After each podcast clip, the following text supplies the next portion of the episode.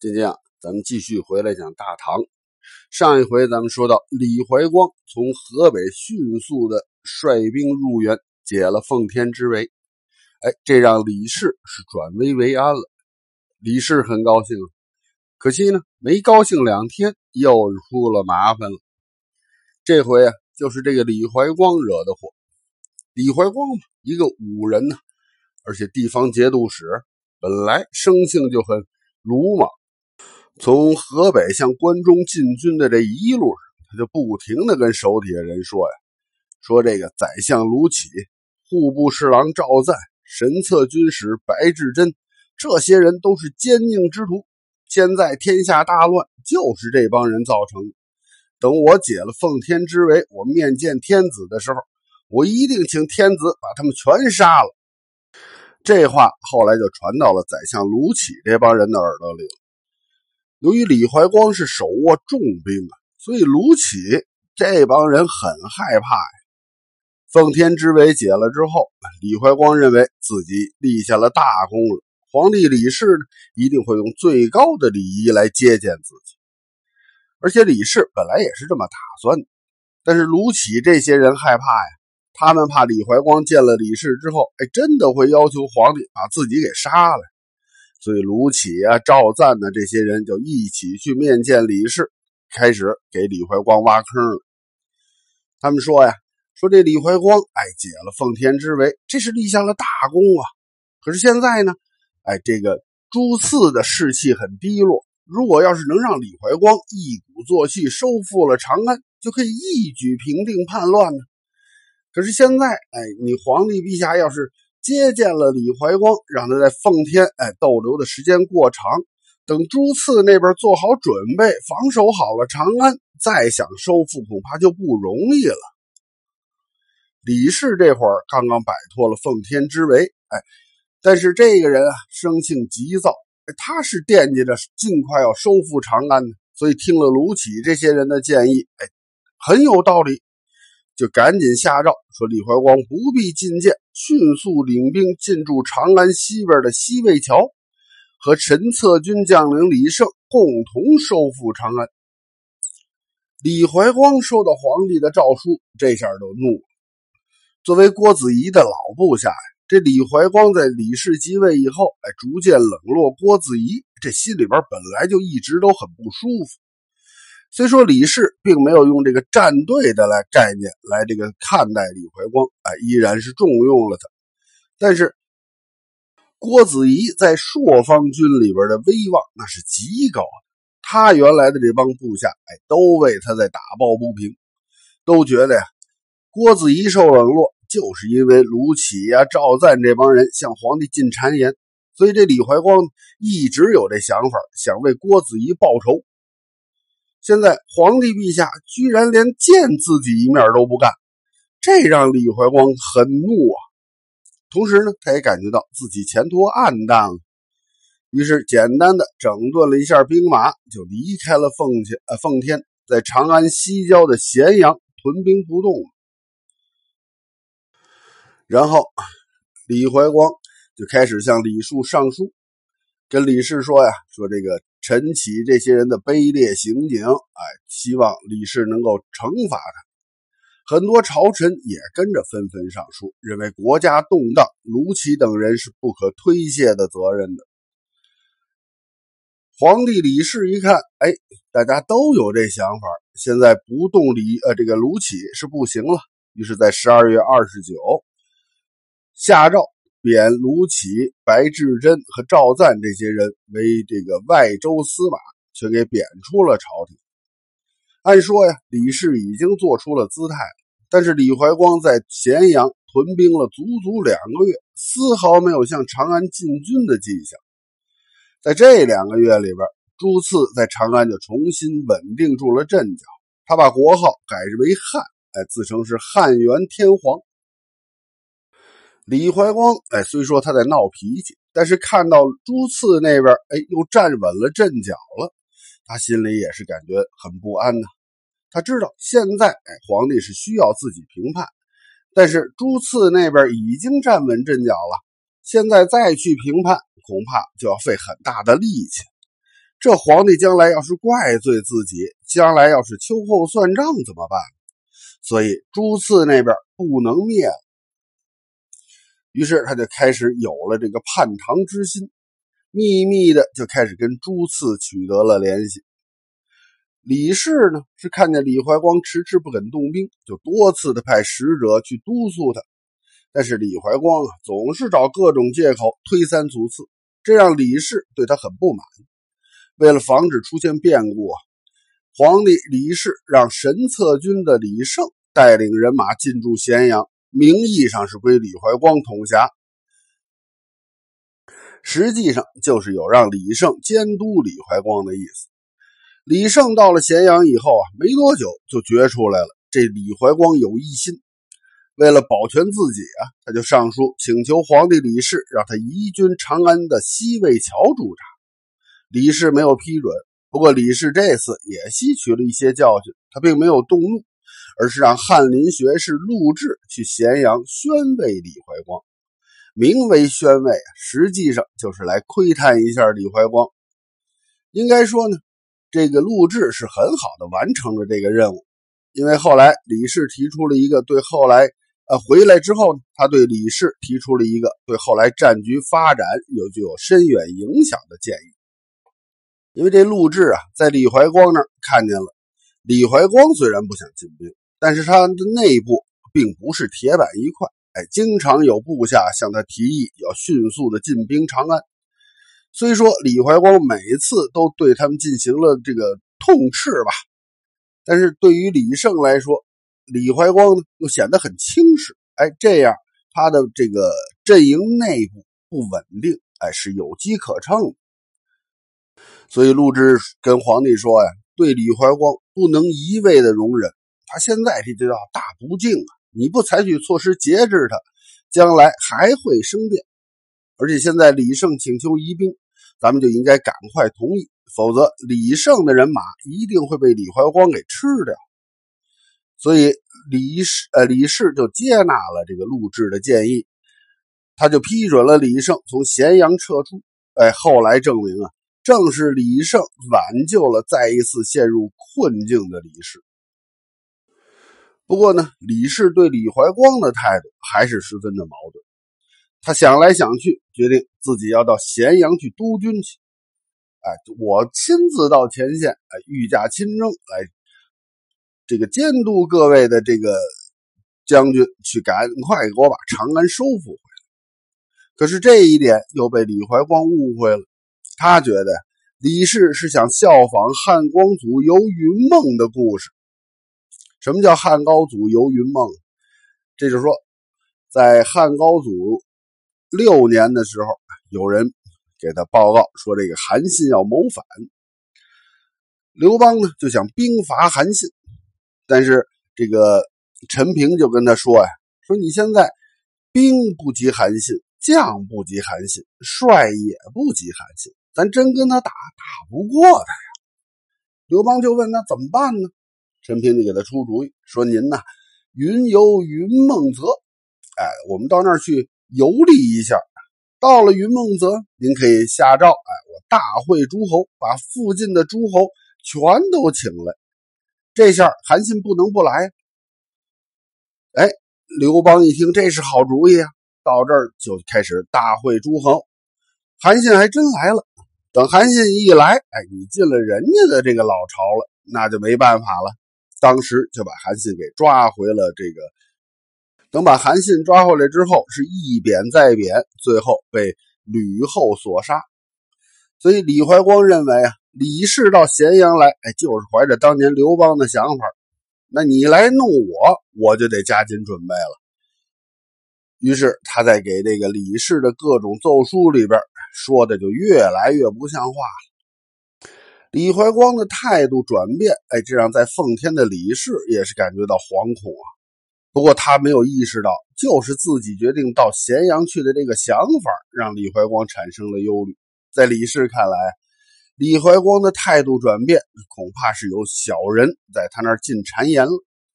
为了打消这个李怀光的这种顾虑啊，李氏在兴元元年二月二十三，在特地下诏，升迁李怀光为太尉，并赐给他免死铁券。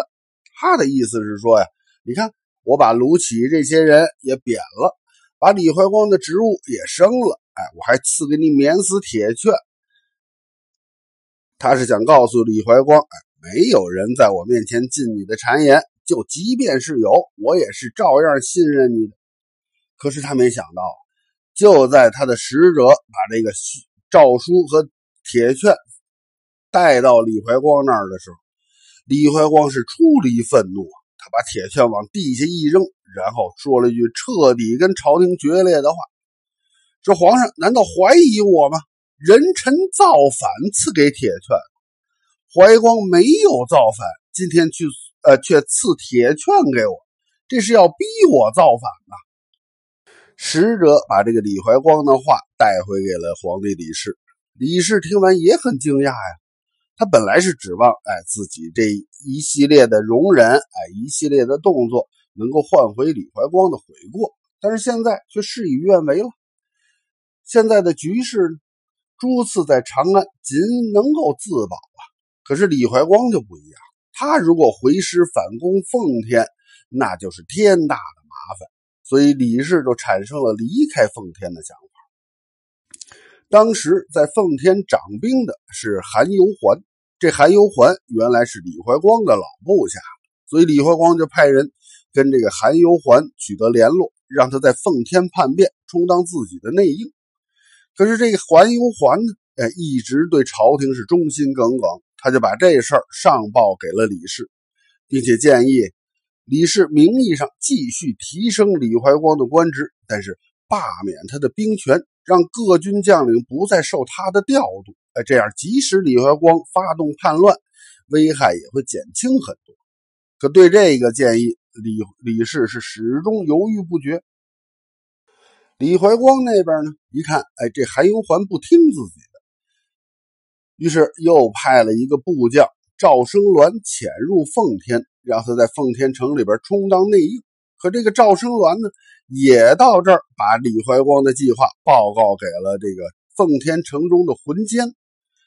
鉴于李怀光距离奉天实在是太近了，浑监就建议李氏啊，赶紧咱们到凉州去避难。凉州啊，就是今天的汉中地区，它是位于秦岭南坡和大巴山之间，和关中地区的交通呢都是栈道，可可谓是这个易守难攻，道路非常的险阻，并且距离长安更远一些。李氏觉得呢，他是不想去凉州的，可是，在朱次和李怀光的双重压力之下，哎，他也没什么别的路好走啊，只得是委曲求全的到凉州去避难去了。就在离开奉天的那一天呢，走到渭水河准备南渡的时候，李氏遥望京城长安，哎，不住的对身边的大臣说呀：“朕知此行莫同永嘉之事啊。”说完了，李氏是热泪盈眶。这永嘉之事是什么？就指的是西晋的永嘉之乱啊！在西晋永嘉年间，匈奴兵打破了晋朝的国都，俘虏了西晋的皇帝，并且把西晋宗室是屠戮殆尽，西晋就这么灭亡了。这就是永嘉之乱。在这以后呢，琅琊王司马睿就逃到了江南，在建康建立了东晋。所以当时谁都明白，李氏是把自己把自己的未来比喻成啊，像当初东晋司马睿那样偏安江南一隅。其实朝臣们心里边对今后何去何从，以及平定叛乱、重回长安，也是有深深的忧虑。这个问题就像大石头一样压在李氏和这些朝臣们的心上。李氏再到凉州这一路上。一直想着，哎，要效仿当年的唐玄宗李隆基，哎，干脆我到成都去避难算了，毕竟那边安全。如果不是神策军的将领李胜极力劝阻，恐怕大唐帝国的命运就又会是另一番景象。反正不管李氏是跑到哪儿吧，他算是跑了，避难去了。这个消息传到了长安。那留在长安的那些原来唐朝朝廷的官员，顿时就感觉唐氏兴复无望了。没办法，他们就纷纷出来投靠了朱次。可以说呀，朱次在长安已经把自己的国家经营的算是有模有样的了。再看李怀光这边呢，威逼皇帝李氏避难山南之后，他的很多部下都认为李怀光这是大逆不道，所以就纷纷背叛了他。李怀光的势力反倒是日益弱小。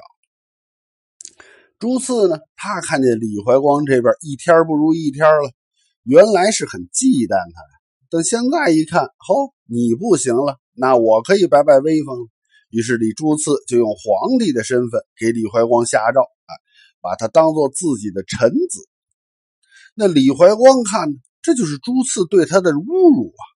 但是苦于自己现在的实力，没办法跟朱次对抗，于是一怒之下。烧掉了军营，向东进发，抢掠关中东部的这个泾阳啊，什么这十二个县，最后撤到了黄河东岸的河中府去驻扎去。李怀光和朱次反目了，这对李氏来说是个好消息。本来朝廷在这儿的驻军是可以趁着这个机会，哎，去对他们发动进攻的。但是当时很多的驻军都是按兵不动，坐观其变嘛。或者有一些忠心耿耿的，就跟着李氏一起到山南去避难去，保卫皇帝嘛。能够留在关中坚持抗敌的，只有神策军的将领李氏，呃，李胜。这个皇帝李氏在前往山南的路上，让李胜的部将向他传达口谕，任命他为尚书左仆射，统中书门下平章事。本来是希望李胜能够跟随自己到山南去护驾，但是李胜接到这个口谕之后是哭拜在地。他说：“长安是京城，是大唐的根基所在。如果都跟随陛下去避难了，那谁来收复长安呢？”也就是从这时候开始，李胜是下定决心要收复长安，迎回皇帝。但是当时李胜周围的环境是很复杂，他自己虽然说手下兵马强壮，但是四周也都是强敌呀。他现在是孤军抵挡强寇，于是他就采取了一些办法，哎，决定孤立朱次，拉拢李怀光。他在给李怀光的书信里边啊，是态度极其的谦卑，哎，这就暂时的稳住了李怀光，使自己减少了一个强敌。同时呢，他又委派判官张玉临时担任京兆尹，哎，让他选择一批官员到渭北地区去征税去。短短十多天的功夫，哎，竟然征回了大量的税钱，这就让李胜的部队得到了充足的保障，哎，军饷齐备了。于是李怀光就召集军队，决定在把收复长安，哎，付诸实际行动了。在兴元元年，也就是七百八十四年的五月二十日，李胜是召集兵马誓师进军。为了呃造成这种突袭的态势，李胜决定啊，以叛军主力盘踞的苑北为突破口，就是皇家禁苑的北头啊，从那儿可以直接攻打朱次所在的皇宫。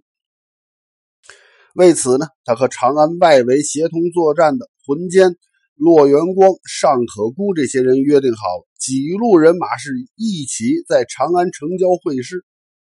五月二十五日，李胜进逼长安东北的光泰门。第二天呢，李胜正在指挥部队修筑营垒。哎，城里的朱次看见李胜的兵马在原地，哎，在这儿驻扎未动。哎，企图是趁着朝廷的军队立足未稳，哎，发动突然袭击。看到叛军行动的迹象，李素呃李胜迅速的是布置了一个口袋阵，并且派人到城下去挑战去。